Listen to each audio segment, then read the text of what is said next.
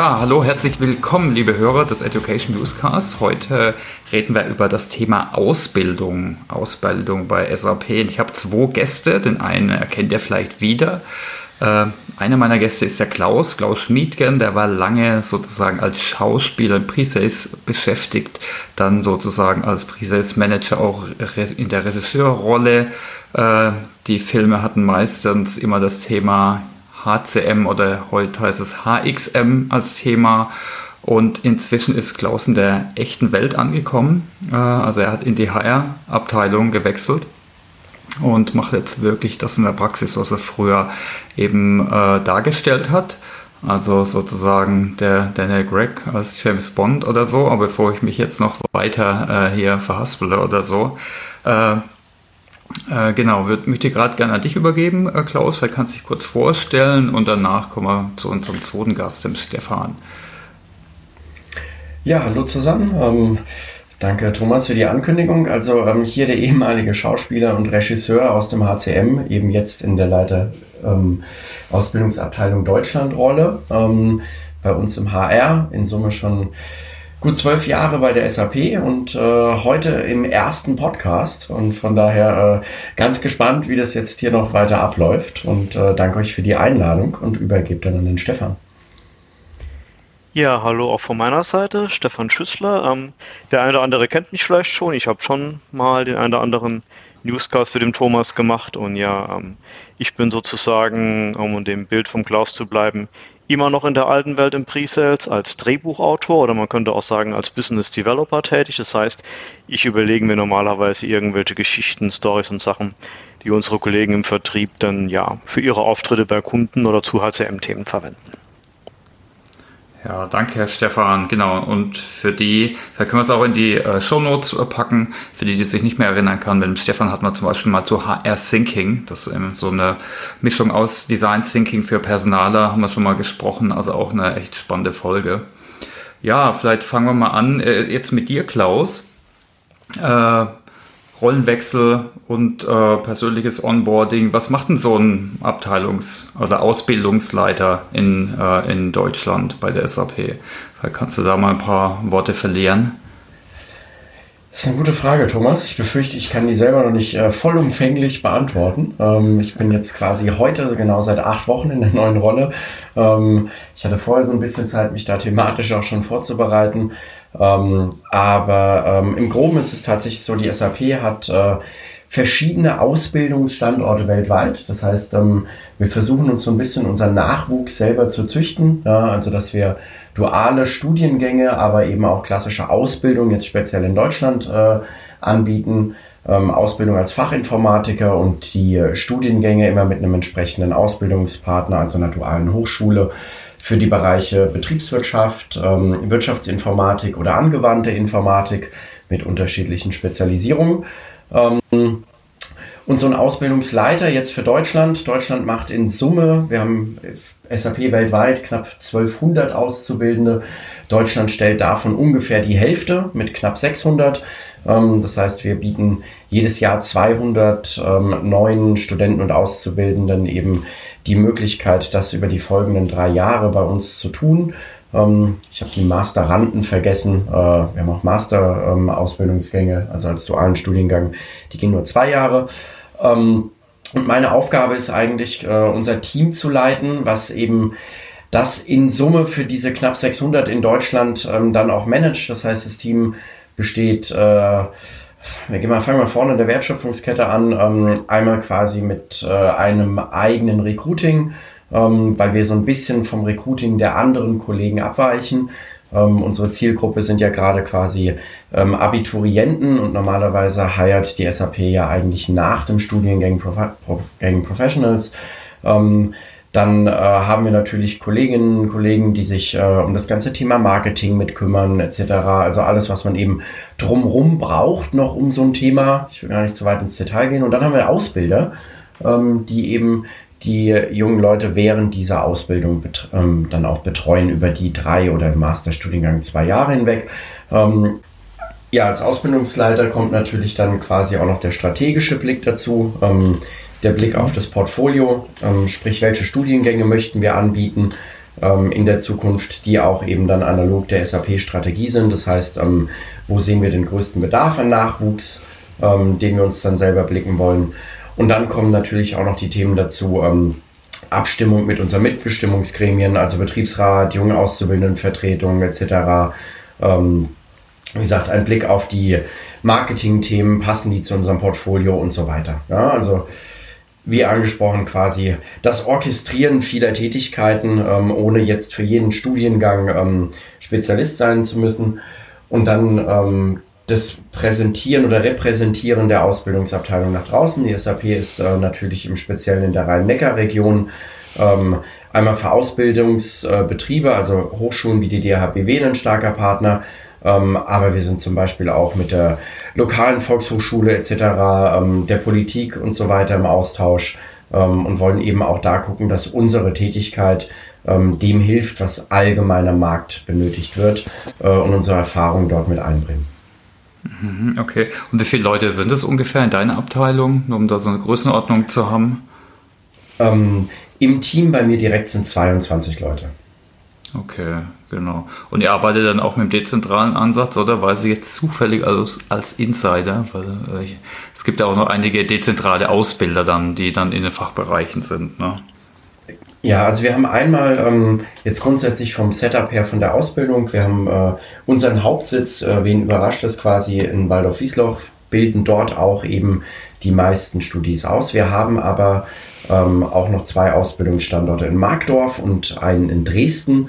Ähm, mhm. Also zwei in Summe, einer in Markdorf, einer in Dresden. Dort sitzen auch die Ausbilder dann lokal. Und dann haben wir eben neben unseren Ausbildern wirklich in der Ausbildung, die das hauptberuflich machen, gehen unsere Studenten, Studentinnen, Auszubildenden dann in verschiedene Praxisphasen in der SAP. Und in diesen Praxisphasen in den jeweiligen Abteilungen arbeiten wir mit liebevoll genannten Dezis, also sprich die dezentralen Ausbilder. Das sind dann eben unsere Fachexperten in den jeweiligen Abteilungen. Das äh, könnte zum Beispiel auch ein Stefan Schüssler sein, der das meines Wissens auch schon gemacht hat, ähm, die dann eben in der Praxisphase ähm, unsere jungen Studenten und Auszubildenden betreuen. Mhm. Okay, ja, und jetzt der Wechsel, den du äh, jetzt gemacht hast, der war ja zu einer besonderen Zeit, ne? war ja jetzt eben die Corona-Hochphase mit allen den bekannten, bekannten Einschränkungen. Wie läuft denn, oder was waren denn da so die Herausforderungen für dich äh, in den letzten Monaten? Ja, ist natürlich so ein bisschen schade. Ähm, ich habe das mhm. neue Team quasi nach der, nach der Verkündung, dass ich die Rolle dann übernehmen werde, äh, Richtung Mitte des Jahres, nur einmal persönlich gesehen. Und an dem Tag, wo ich dann tatsächlich gestartet habe, ähm, war schon alles auf virtuell umgestellt. Also entsprechend niemanden leider mehr in Präsenz oder persönlich näher kennenlernen können, sodass tatsächlich dann alle Meetings, ähm, aber auch meine ersten Kennenlerntermine mit jedem aus dem Team komplett virtuell stattgefunden haben. Ähm, jetzt hatte ich in der vergangenen Rolle ein regionales Team, wo auch Kollegen in Österreich, in der Schweiz, äh, vorher in Serbien gesessen haben, ähm, wo ich ein Stück weit virtuelles Arbeiten natürlich auch schon gewohnt war, auch mit dem Team. Ähm, nichtsdestotrotz ist es eine gewisse Einschränkung, gerade wenn du so die erste Bindung herstellen willst zu einem Team, gerade so die persönliche mhm. Ebene etc. Das ist halt virtuell doch nochmal ein bisschen herausfordernder. Ja? Ähm, nichtsdestotrotz, ich meine, mit ein bisschen Kamera kriegt man ja auch den, den einen oder anderen Blick mit in der Unterhaltung. Äh, es hat prima fun funktioniert, es ist ein tolles Team. Ja, ähm, es gab die Möglichkeit, sich kennenzulernen, aber ich freue mich trotzdem umso mehr, wenn der Spuk vorbei ist und man das nochmal ein bisschen beim Kaffee intensivieren kann oder vielleicht auch abends mal einem Bier mit dem einen oder anderen. Hm. Ja, klar. Ja, äh, Stefan, wir wollten uns so ein bisschen äh, aufteilen. Willst du einfach noch ein paar Fragen stellen auch? Ja, ähm, ich habe interessiert zugehört, Klaus, und du hast recht, ich war ja auch schon mal dezentraler Ausbilder.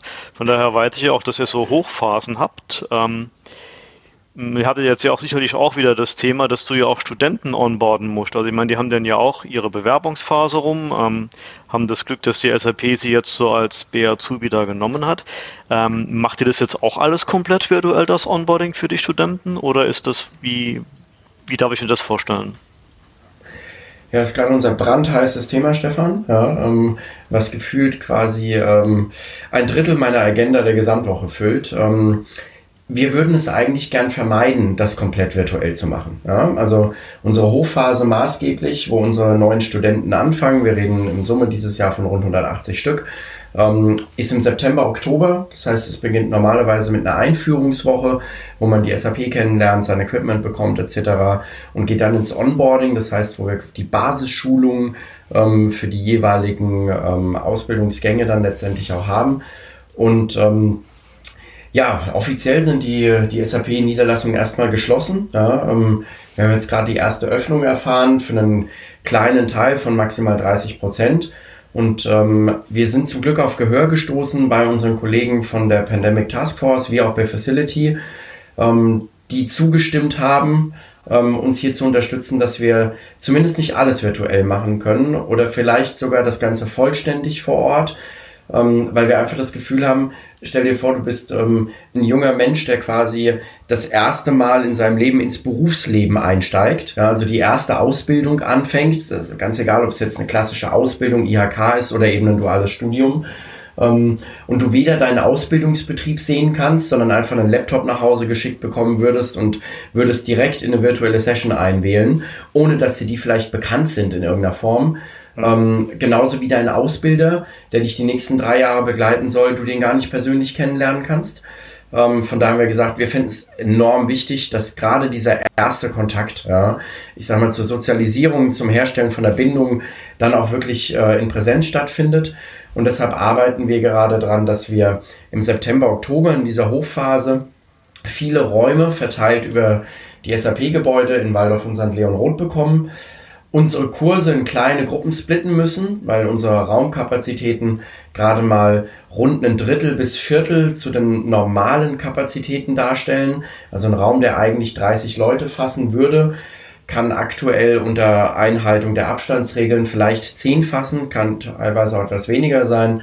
Ähm, ja, und das versuchen wir gerade abzubilden dass wir wenigstens diese ersten Wochen alle vor Ort einladen können, vor Ort mit ihren Laptops ausstatten, ähm, dass sie einen Ausbilder persönlich kennenlernen, erstmal einen Ansprechpartner haben, sich untereinander kennenlernen können und wir die ersten Schulungen dann entsprechend on-site haben. Ja, vielleicht mit einem Trainer, der virtuell übertragen wird, ähm, aber wenigstens eine physische Präsenz gewährleisten können. Ja, und dann ähm, die, die dann in die Praxisphasen gehen, in die ersten, da kann es schon durchaus sein, dass sie direkt auf virtuell umsteigen müssen, weil wir eben ja viele Teams in der SAP, viele Organisationen aktuell nur virtuell haben. Hm. Hm. Klingt brutal spannend. Ähm, habt ihr denn jetzt schon erste Erfahrungen mit so einem Onboarding-Mix gemacht oder ist es alles was, was jetzt erst im September stattfindet? Also mit einem Onboarding-Mix für Studenten haben wir es im Moment noch nicht. Ähm, wir hatten ähm, zwei normale Onboardings jetzt äh, im Team quasi von Kollegen, die angefangen haben während dieser Remote-Phase. Ähm, allerdings in dem Fall glücklicherweise Kolleginnen, die vorher schon die SAP kannten und die auch vorher schon die Abteilung kannten. Also die waren da schon deutlich geübter. Ja, ähm, wir werden auch eine neue Kollegin jetzt zum 1. Juli begrüßen, die ganz von extern kommt. Da machen wir vielleicht schon nochmal ein bisschen, bisschen mehr Erfahrung an der Stelle. Ähm, wir haben Erfahrung gesammelt mit Studenten, die bereits da sind und virtuell arbeiten. Ja, du kannst dir vorstellen, ähm, die Studenten haben die Herausforderung nicht nur auf Seiten der SAP, sondern wir haben sie auch genauso auf Seiten der Hochschule. Ähm, hier gab es auch Mix in letzter Zeit zwischen Präsenz und virtuell bis auf ganz virtuell umgestellt wurde und genauso war es bei der SAP. Also hier haben wir zumindest ein bisschen Lessons learned äh, im Thema, wo haben wir Herausforderungen, ja, viele, die vielleicht einen Wohnsitzwechsel hatten, gleich kein Internet, welche Tools benutzen wir für kleinere, größere Gruppen und so weiter. Aber fürs große Onboarding jetzt mit ganz neuer Hardware und ganz neuen Leuten, ähm, das ist kaltes Wasser. Ja. Das heißt, wir müssen dich dazu im September nochmal fragen, Klaus. Ähm, jetzt ja, weiß ich aber natürlich ähm, auch. Hm? Wahrscheinlich am liebsten Ende Oktober, wenn es rum ist. Wenn es rum ist, genau. Jetzt weiß ich natürlich auch, dass wir ja viele Locations auch im Ausland haben und dass ihr ja auch den Studenten Praxisphasen im Ausland anbietet. Also ähm, ich hatte ja auch schon einen oder anderen Kollegen, der beispielsweise mal in Singapur war, oder jetzt weiß ich von einer Kollegin, die hat sogar auf die Philippinen da verschlagen, äh, Manila. Ähm, wie muss ich mir das vorstellen, wenn da jetzt einer festsitzt und nicht mehr zurückkommt? Ist es sozusagen auch bei dir, dass du dafür sorgst, dass die Kollegen, die jetzt meinetwegen von Corona in ihrer Praxisphase überrascht werden und im Ausland sind, dass sie wieder heimkommen? Ist das auch dann ein Job, der bei dir liegt? Ja, Stefan, genau vor der Herausforderung haben wir uns auch gesehen. Wir hatten ähm, während der Corona-Phase jetzt, ähm, dieser Hochphase, tatsächlich einige Studenten ähm, in der Auslandspraxisphase. Ähm, und zwar nicht nur direkt bei der Arbeit in dem Moment, sondern einige, die vielleicht noch Urlaub dran gehängt haben und gerade auf einem Roadtrip in einem jeweiligen Land unterwegs waren, wo sie waren. Ähm, und hier haben die jeweiligen Ausbilder ähm, der entsprechenden Studenten, Studentinnen, ähm, die alle kontaktiert und ähm, wir haben sie alle nach Hause zurückberufen. Ja, und kann man sich vorstellen, ist, äh, wenn man sich da als junger Mensch freut auf seine Auslandspraxisphase, äh, mit Sicherheit kein Highlight. Ähm, zum Glück waren die größten Teils sowieso am Ende.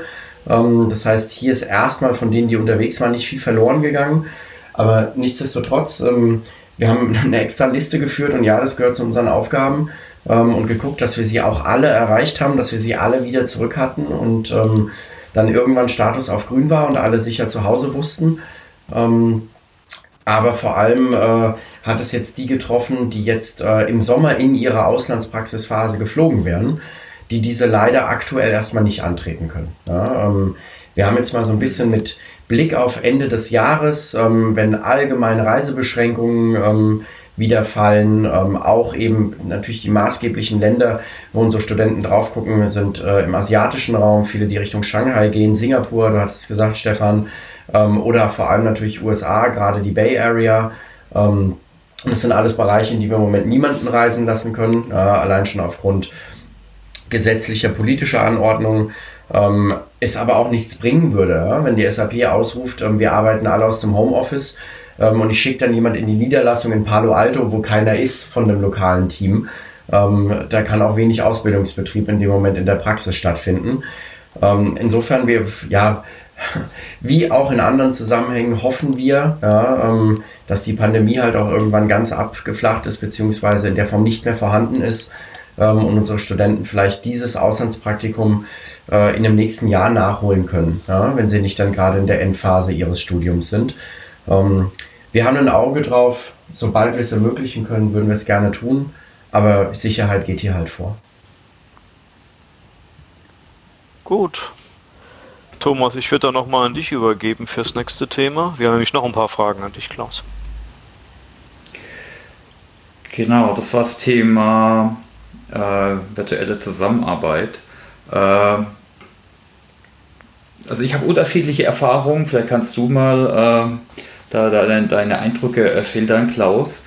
Äh, es gibt da, es sind eigentlich schon fast Stereotype, ne? Also wie, wie, gehen denn jetzt jüngere Menschen in Anführungszeichen, äh, gehen die anders aus, äh, um mit Remote äh, als ältere? Also ich habe sicher eine eigene Meinung, ich habe auch äh, verschiedene Kid Kids, aber wie ist denn so im beruflichen Umfeld? Kannst du vielleicht da was schildern dazu? Also ich glaube, dass die sich mit der Technologie wahrscheinlich, ja, um den Stereotyp mal zu unterstreichen, leichter mhm. tun, ähm, als das jetzt Ältere, ja, ohne es vielleicht am Alter direkt festmachen zu wollen, aber jetzt sind unsere Studenten und Ausbildenden maßgeblich ähm, ja auch welche, die sich im Bereich Informatik bewegen. Ja, ähm, selbst unsere WWL-Studiengänge haben eine recht auffällige Digitalkomponente. Ja, ähm, insofern ist das, glaube ich, für die die kleinste Herausforderung. Ähm, ich glaube, viel schwieriger an der Stelle ist äh, für die jungen Leute wirklich, du musst vielleicht ein bisschen mehr Guidance geben. Also sehr klar, wann arbeiten wir jetzt remote raus? Was müsst ihr remote machen? Ähm, einfach so mehr Tagesplan wieder reinzubringen. Ja? Ähm, Gerade in der Praxisphase war es vorher einfacher, du bist morgens ins Büro bekommen, du hast tagsüber deine Anweisungen, Aufgaben, Themen gehabt etc., deine Meetings und dann bist du abends wieder raus. Ähm, und ich glaube, das ist eine Herausforderung, die wir ja alle hatten. Ja, unseren ganzen Schedule, der andere Leute mit einbezieht, einmal neu aufzusetzen in diese virtuelle Welt rein ähm, und eben ohne physische Präsenz. Aber ich glaube, das ist viel mehr nochmal herausfordernd ähm, für einen jungen Menschen, der nicht so viel Arbeitserfahrung hat. Also es sind nicht die Tools, mhm. die da die Herausforderungen darstellen, sondern ich glaube, es ist wirklich viel mehr die Agenda ähm, und das Wissen, wie gehe ich damit um. Ja? Und bei den Tools waren wir ja erstmal grundsätzlich ja gut ausgestattet. Ich meine, die SAP benutzt standardmäßig Skype, wir haben standardmäßig Teams, äh, mit denen man arbeiten konnte.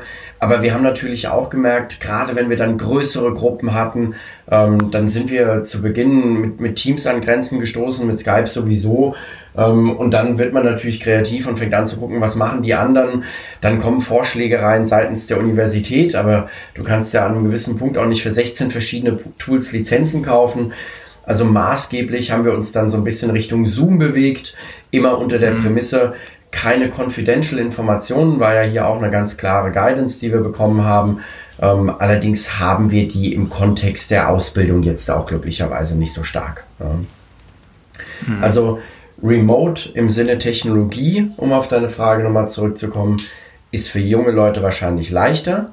Aber Remote im Sinne von, wie organisiere ich meinen Alltag, ist wahrscheinlich herausfordernder. Also Stichwort Selbstorganisation, oder? Das ist eh ein ganz allgemein Thema, aber kann man gut vorstellen, dass gerade, weil man das ja an der Schule nicht unbedingt überall äh, so stark lernt, ne? Äh, das ist das sicher eine Herausforderung. Halt, kannst du dafür Tipps und Tricks teilen? Äh, also was, was habt ihr da gemacht, um das Selbstanleiten, die Selbst, das Selbstmanagement, die Selbstorganisation zu fördern, äh, zu unterstützen?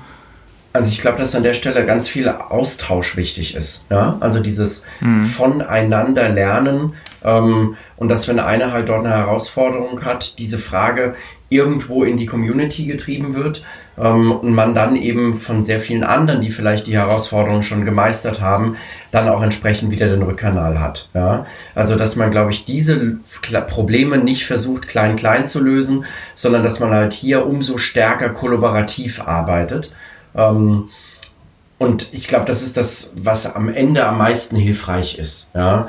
Es stellen sich sehr häufig auch Herausforderungen, die man gar nicht so im ersten Moment auf dem Schirm hat. Ja, also jetzt gerade wieder, wenn wir über Studenten sprechen, ähm, die sind vielleicht gerade umgezogen. Ja? Die hatten eine Praxisphase irgendwo außerhalb, mhm. die haben ihr WG-Zimmer zwischenzeitlich weggehabt oder sie hatten eine Wohnung, die haben Kosten gespart, die haben ihren Internetanschluss äh, abgemeldet, weil sie dachten, sie nutzen ihn gar nicht. Ähm, und jetzt bist du in der Situation, du hast gerade kein Netz. Ja?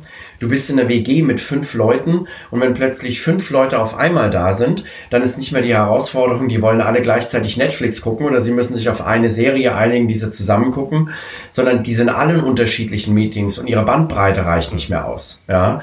Ähm, hm. Du hast vielleicht den Lärm außenrum, du kannst gar nicht in Ruhe arbeiten. Und das sind so Herausforderungen, an die man im ersten Moment bei dieser Remote-Arbeit vielleicht aus einer Professional-Sicht ja, ähm, gar nicht so gar nicht so denkt, ja, weil die meisten Mitarbeiter normal bei der SAP gehst davon aus, okay, die haben ihren Rechner, die machen eh immer mal Homeoffice, äh, die kennen ihre stille Ecke zu Hause, wo sie arbeiten können und im schlimmsten Fall ist da jetzt vielleicht noch ein Ehepartner und sie brauchen zwei Räume. Aber dass da jetzt vielleicht drei, vier, fünf, sechs Leute in derselben Wohnung äh, wohnen und dann eben Lärm, Bandbreite etc. Themen sind oder Leute mit Wohnungsortwechsel, ja, ähm, die hast du vielleicht im ersten Moment auch nicht auf dem Schirm. Und da, klar, da versuchen wir zu unterstützen.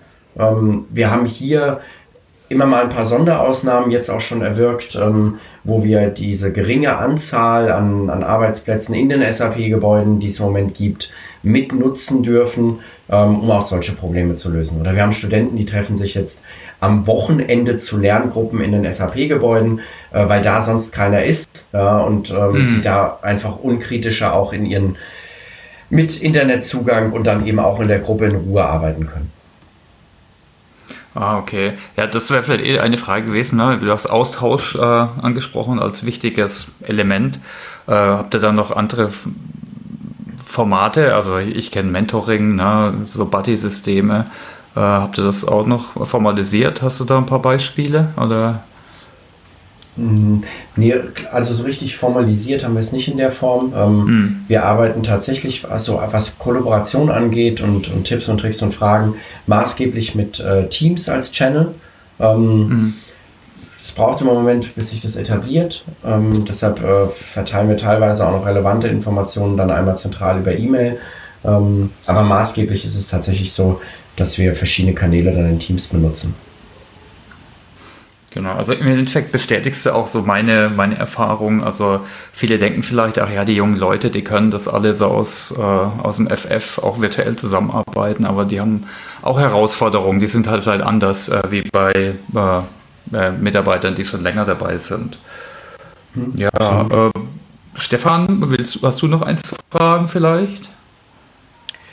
Jetzt zu ähm, dem Thema direkt weniger, Klaus. Ähm, Vielleicht eher noch so eine, eine Frage am Rande. Ähm, jetzt weiß ich ja ähm, als langjähriger Kollege von dir, dass du ja auch in dem Umfeld ähm, promoviert hast vor einiger Zeit, oder das ist noch gar nicht so lange her. Nutzen dir denn deine Untersuchungen in deiner Promotion? Wie lernen Leute? Äh, was machen die? Ähm, kannst du das aktuell praktisch einsetzen oder würdest du sagen, es ist doch noch ein gewisser Sprung zwischen der Akademik und der Praxis, in der du jetzt steckst? Ähm, also mein, mein Promotionsthema war eigentlich quasi äh, genau die andere Richtung, ähm, nämlich der Blick drauf, ähm, welche Kanäle benutzen ähm, Wissenschaftler, um zu publizieren? Also vielmehr, wie bringen sie die Information quasi nach draußen? Und äh, zeichnet sich eine Bewegung ab von äh, klassischer Publikation von Text in Zeile ähm, hin zu neueren Formaten, wie beispielsweise einem Podcast, in dem wir gerade sind, ja, ähm, oder auch Videos, Microblogging etc. Ähm, von daher, wie gesagt, leider die falsche Richtung, die ich untersucht habe, sonst könnte ich da bestimmt was draus ziehen. Aber ähm, generell der, der, Studiengang war äh, im, im Gesamtkontext Lifelong Learning ähm, und da waren natürlich ähm, auch viele Kommilitonen da mit dabei, ähm, die sich mit dem Thema Curricula, Inhalte fürs Lernen, ähm, aber auch quasi, äh, wie werden Lerninhalte rezipiert und sowas beschäftigt haben. und da kriegt man natürlich auch immer mal ein Stückchen weit was mit. Allerdings muss ich ganz ehrlich sagen, ähm, mir fällt spontan nichts ein, wo ich jetzt behaupten könnte, ich hatte davon unmittelbaren Nutzen. Ja? Weil das Aufsetzen eines, eines Studiengangs, eines Curriculums der Inhalte, in dem Moment, wo so eine Situation mit, wie jetzt gerade eben diese Corona-Krise reinkommt, einmal komplett über den Haufen geworfen wird. Ja? Also eigentlich müsste man hier viel mehr gucken, wie gut sind wir tatsächlich in, in agiler Organisation, in agiler Strukturierung von Inhalten ähm, und können sowas eben entsprechend umstellen. Ähm, weil wenn du dein, dein ganzes Curricula auf Präsenzlehre aufgebaut hast, ja, ähm, du dann aber eben damit konfrontiert bist, dass Präsenzlehre gefühlt von heute auf morgen nicht mehr stattfindet und du eben quasi für viele in ein Neuland eintreten musst ähm, mit dieser virtuellen Lehre. Ähm, daraus erwachsen die großen Herausforderungen. Es gab lustige Feedbacks von Studenten in dem Kontext. Ja. Wir werden natürlich keine Namen nennen, aber da gab es tatsächlich Aussagen, die hießen, boah, wir haben einen Prof, der ist normalerweise äh, in der Präsenzlehre, der ist grausam, ja, ähm, aber jetzt virtuell in den Websession ist der total gut. Also mhm. vielleicht fällt es da einfacher, vielen Leuten sich darauf vorzubereiten, äh, viel mehr quasi dem Pfad zu folgen, den sie vorher didaktisch aufbereitet haben, ähm, wie das on stage ist. Und ähnliches Feedback gab es aber auch andersrum. Ja? Ähm, also ich glaube, hier ist wirklich eine ganz andere Herausforderung, ähm, Inhalte zu vermitteln, rein auf einer Tonspur, mehr oder weniger, ohne Hände, ohne Füße. Ähm, ohne direkt eingehen zu können auf, auf Reaktionen aus dem, aus dem Publikum, aus der, aus der Audience, ähm, ja, in diese virtuelle Welt rein. Also le leider nein. Ja? Ähm, jetzt aus der Promotion raus wenig, was mir geholfen hätte. Okay. Thomas, ähm, ich habe jetzt eigentlich zum Thema Onboarding gar keine Fragen mehr zum Thema virtuelle Zusammenarbeit in den Dingen. Aber du als sozusagen der, ähm, äh, der Podguru hast ja immer noch deine berühmten, deine berühmten Abschlussfragen. Der würde ich vielleicht genau. wieder an genau. dich übergeben. Danke, Stefan. Genau. Das sind zwar immer die gleichen Fragen, aber eigentlich immer sehr unterschiedliche Antworten. Deshalb finde ich es eigentlich ganz cool, dass man da die immer wieder stellen. Äh, und da geht es jetzt eher um dich persönlich, Klaus. Äh, fangen wir mal damit an. Was war denn deine letzte wirklich bedeutsame Lernerfahrung? Das muss ja nicht mal unbedingt äh, beruflich sein, kann, aber muss nicht. Äh, aber ist immer ganz interessant, sowas zu reflektieren und zu schauen, äh, wie kommt sowas zustande. Mhm. Ähm, also ich meine, eine hat der Stefan schon genannt. Ähm, meine Promotion ist jetzt noch nicht so lange her. Ähm, ich muss jetzt lügen, ich glaube es sind zwei Jahre. Ähm, und es war natürlich wieder mal eine Lernerfahrung ähm, in einer Prüfungssituation. Ja? Also die Verteidigung, auch wenn es die eigene Arbeit ist und man davon ausgehen müsste, ähm, dass man den Inhalt seiner gut 200 Seiten irgendwie kennt, ähm, steckt da ja tatsächlich ein deutlich größerer Wissensumfang drin, ähm, als das, was nur auf diesen 200 Seiten steht. Ja, und das sind auch genau die mhm. Themen, mit denen du letztendlich in der Verteidigung dann auch konfrontiert wirst. Ähm, und wenn du über Jahre schreibst und viele Dinge zu Beginn, die dir vielleicht nicht mehr so präsent sind, die dann aber alle wieder rauskramen sollst, also dieses richtig hinsetzen, alles durchlesen, alles lernen. Ähm, früher im Studium haben wir über Bulimie lernen gesagt, so einmal reinstopfen mhm. und es muss für einen Moment drin bleiben und am nächsten Tag, dann ist es wurscht, wenn es wieder raus ist. Ja. Ähm, das war man einfach auch nicht mehr gewohnt. Ja. Also das, das hat mich schon von eine, von eine bestimmte Form von Herausforderung gestellt. Ähm, und vor allem ein, auch eine Art Nervosität, die man so nicht mehr gewohnt ist, diese Prüfungssituation. Mhm. Ähm, und ähnliches hatte ich tatsächlich in einem ganz anderen Kontext äh, letzte Woche. Ähm, letzte Woche am Dienstagmorgen.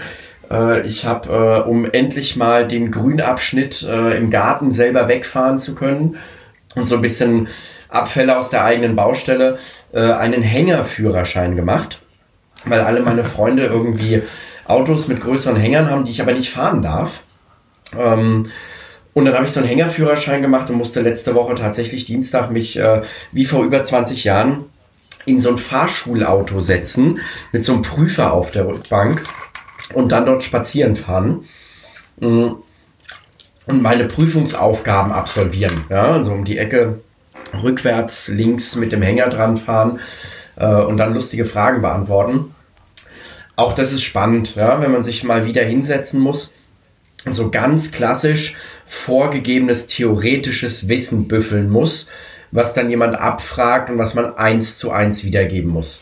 Das ist so eine Sache, aus hm. der ist man sehr häufig raus im normalen Berufsleben, weil du dort halt irgendwie anders lernst und ganz anders anwendest. Ah, das bringt mich zu einer echt äh, eigentlich guten Frage, war super Übergang. Wie lernst du denn dann normal am liebsten? Ich habe so ein bisschen rausgehört, nicht unbedingt äh, Bulimie lernen. Äh, kannst du da was dazu sagen? Also jetzt grundsätzlich, was so die Lernform angeht, ich bin äh, tatsächlich Freund der Präsenzlehre. Ähm, mhm. Ich weiß, so die richtige Antwort für ein IT-Unternehmen wäre jetzt mit Sicherheit, ist virtuell alles ganz toll. Ähm, das empfinde ich persönlich nicht so. Also ich lerne tatsächlich ähm, wirklich gern in der, vor allem die Präsenz in der Kombination mit ähm, on the job oder learning by doing. Ja? Also Dinge, die ich die ich selber erlebe, die ich mit anderen Leuten gemeinsam erfahre, die ich gemeinsam mache, ähm, die speichern sich bei mir ganz leicht. Und Dinge, die ich rein durch Lesen ohne die Erfahrung oder durch Zuhören mir aneignen müsste, ähm, die hinterlassen einfach nicht so eine tiefe Verankerung ja, bei mir. Also ich lerne tatsächlich am liebsten, wie gesagt, durch, durchs Machen, durchs Doing. Ja. Das, ähm, das gemeinsame An- und Abkuppeln des Anhängers war für mich viel leichter, weil das habe ich einmal gemacht, dann habe ich es gemacht und das war drin, ähm, als mir jetzt irgendwie zu merken, dass ich irgendwie mindestens 4% der Anhängelast als Stützlast brauche oder alternativ 25 Kilogramm. Ja? Frage mich in vier Wochen und das ist wieder weg. ja, ja. Ähm, und äh, welche Quellen äh, nutzen du denn äh, am liebsten? Also jetzt das mit Anhängern ist vielleicht schon interessant, aber ich meine jetzt vielleicht eher in, in so einem beruflichen Kontext. Äh, hast du da Sachen, die du bevorzugst, also Blogs oder Bücher oder Podcasts oder andere äh, Lern Lerninhalte, Lernquellen? Also meistens, die meisten Sachen, die ich mir intensiver durchlese, sind tatsächlich ähm, die, die ich empfohlen bekomme von Kollegen. Mhm. Also im Regelfall mhm. habe ich ja zu den verschiedensten Themen, mit denen ich irgendwie konfrontiert werde, äh, immer einen Experten als Ansprechpartner innerhalb der SAP. Und ähm, wie gesagt, hier folge ich sehr gerne den, den Empfehlungen von Kollegen, ähm, die mir dann Sachen weiterleiten oder mich auf Blogs aufmerksam machen. Ja, ähm, keine Ahnung, so Podcasts, ähm, zum Beispiel, ähm, jetzt, als ich noch verstärkt im Thema ähm, New Work oder Future of Work unterwegs war, ähm, habe ich ganz gern mal On the Way to New Work gehört. Ähm, ist auch ein Podcast, ähm, war die mhm. SAP auch schon vertreten. Ja. Ähm, ja, also die meisten Sachen sind empfehlungsbasiert, die ich mir angucke. Und wie kriegst du die? Äh, also per E-Mail oder nutzt du auch Social, soziale Netzwerke dazu? Ja, wir, also wir haben ja einmal tatsächlich relativ viele Newsletter in der SAP ähm, mit guten mhm. Inhalten von Kollegen aufbereitet. Ähm, jetzt auch gerade, wo ich in der HR-Organisation bin, ähm, kriegen wir von den HR-Kollegen viele Newsletter. Ähm, die Kollegen setzen zu bestimmten Themen spezielle Tage auf. Also wir hatten gerade in der letzten Woche ähm, zum Thema Agilität ähm, so einen kompletten Tag mit verschiedenen Inhalten dann. Wir veranstalten selber jetzt aus dem Vocational Training raus weltweit ähm, in der nächsten Woche ähm, ist natürlich virtuell, ist klar, ist in dem Fall auch global, deshalb von vornherein virtuell, ähm, einen Workshop, wo unsere einzelnen Experten zu verschiedenen Themen dann immer Slots haben von 30 bis 90 Minuten. Also ich nutze tatsächlich wirklich sehr viel intern, was uns zugespielt wird. Ähm, und da ergibt sich selten ein, ein großes Delta ähm, zu dem, was ich gerne noch gewusst hätte. Ja? Und dann wirst du aber ja auch häufig dann nochmal durch durch Artikel, die du liest etc. auf Experten außerhalb der SAP aufmerksam gemacht. Also gerade wenn jemand eben seine eigene Quelle nochmal angibt oder eben Referenzen angibt. Und das ist dann meist so mein zweiter Schritt nach draußen. Ja, also ich, ich gucke tatsächlich immer so ein bisschen auch, wo kommt's her außerhalb. Ähm, und dann gucke ich mir eben, ich nenne es jetzt mal die Koryphäe am Markt auch nochmal an und Veröffentlichungen von denen beispielsweise. Mhm, okay. Und jetzt äh, einige von unseren Zuhörern, oder ich würde sogar sagen, die meisten sind ja nicht äh, von der SAP, sondern extern. Äh, Gibt es äh, irgendwelche Seiten oder Bereiche, wo man noch mehr über dich und über die Ausbildung bei der SAP erfahren kann? Hast du da noch Tipps? Man kann dir wahrscheinlich folgen auf LinkedIn, nehme ich mal an. Hast du auch erst einen Artikel wieder geschrieben, habe ich gesehen. Genau, man kann mir folgen auf LinkedIn. Ich versuche ähm, aktuell immer so im wöchentlichen Rhythmus ungefähr ähm, jetzt zu dem neuen Thema, in dem ich eben drin bin, Ausbildung, dann auch auf LinkedIn einen Artikel oder zumindest ähm, einen kürzeren Post zu veröffentlichen. Einfach so die Themen, die uns gerade auch ein Stück weit treiben, also wen das interessiert, was in der Ausbildung passiert, jetzt in so einem Konzern, im dualen Studiengang. Ähm, der findet da die eine oder andere Information und unabhängig davon ähm, zur Ausbildung selbst von der SAP ähm, ist relativ simpel sap.de slash Ausbildung. Ja, ähm, hier ist im Groben beschrieben, was wir machen. Hier sind aber vor allem natürlich die verschiedenen Angebote beschrieben, die wir haben. Ja, ich hatte Studiengänge schon erwähnt, klassische IHK-Ausbildung. Ähm, wir haben aber dort auch Sachen aufgeführt wie Schülerpraktika etc. Ähm, vielleicht einfach mal ein Auge drauf werfen. Gerade wenn man selber an Ausbildung interessiert ist äh, oder wenn man jetzt vielleicht Kinder hat, ähm, die in das Schulabschlussalter kommen. Ähm, und die meisten sind da recht früh. Ja, also wir kriegen dieses Jahr jetzt Bewerbungen für die Studiengänge, die dann nächstes Jahr im September starten beispielsweise. Ähm, das ist nicht unüblich, dass sich da früh umgeschaut wird. Also die sollten da auf jeden Fall mal einen Blick hin verlieren und ansonsten ähm, hm. da stehen Kontakte. Ja, ähm, das Team und ich freuen uns immer, die auch entsprechend dann zu beantworten, die Fragen, die reinkommen. Ja, super, danke. Also ich werde durch mit den Fragen, die ich mir vorbereitet habe. Also Stefan, hast du noch mal was? Sonst könnten wir eigentlich zum Schluss kommen. Thomas, du hast alles gefragt. Perfekt. Äh, theoretisch wird mir sich vielleicht noch ein paar einfallen, aber dann machen wir vielleicht im Oktober eine zweite Folge, oder? Ja. Wenn wir mal dann nochmal drauf gucken, wie das Onboarding funktioniert hat. Ja, du, dann, dann würde ich mich nochmal ganz herzlich be äh, bedanken bei dir, beim Stefan, bei dir, Stefan, bei allen Zuhörern für eure Zeit. Wir hoffen, ihr konntet was mitnehmen. Na, schaut in die Show Notes, da verlinkt man den Ausbildungsbereich mit Klaus und Stefan äh, ihre LinkedIn-Profile. Falls ihr da Follow-up machen wollt, sehr gern gerne natürlich auch äh, äh, ja, Feedback zum Podcast. Dem äh, Christoph und mir freuen wir uns immer. Wir versuchen es immer weiterzuentwickeln. Ja, okay, dann wünsche ich allen noch einen schönen Tag und danke nochmal. Ne? Also, ciao. Ich danke ciao, euch. macht's gut. Tschüss.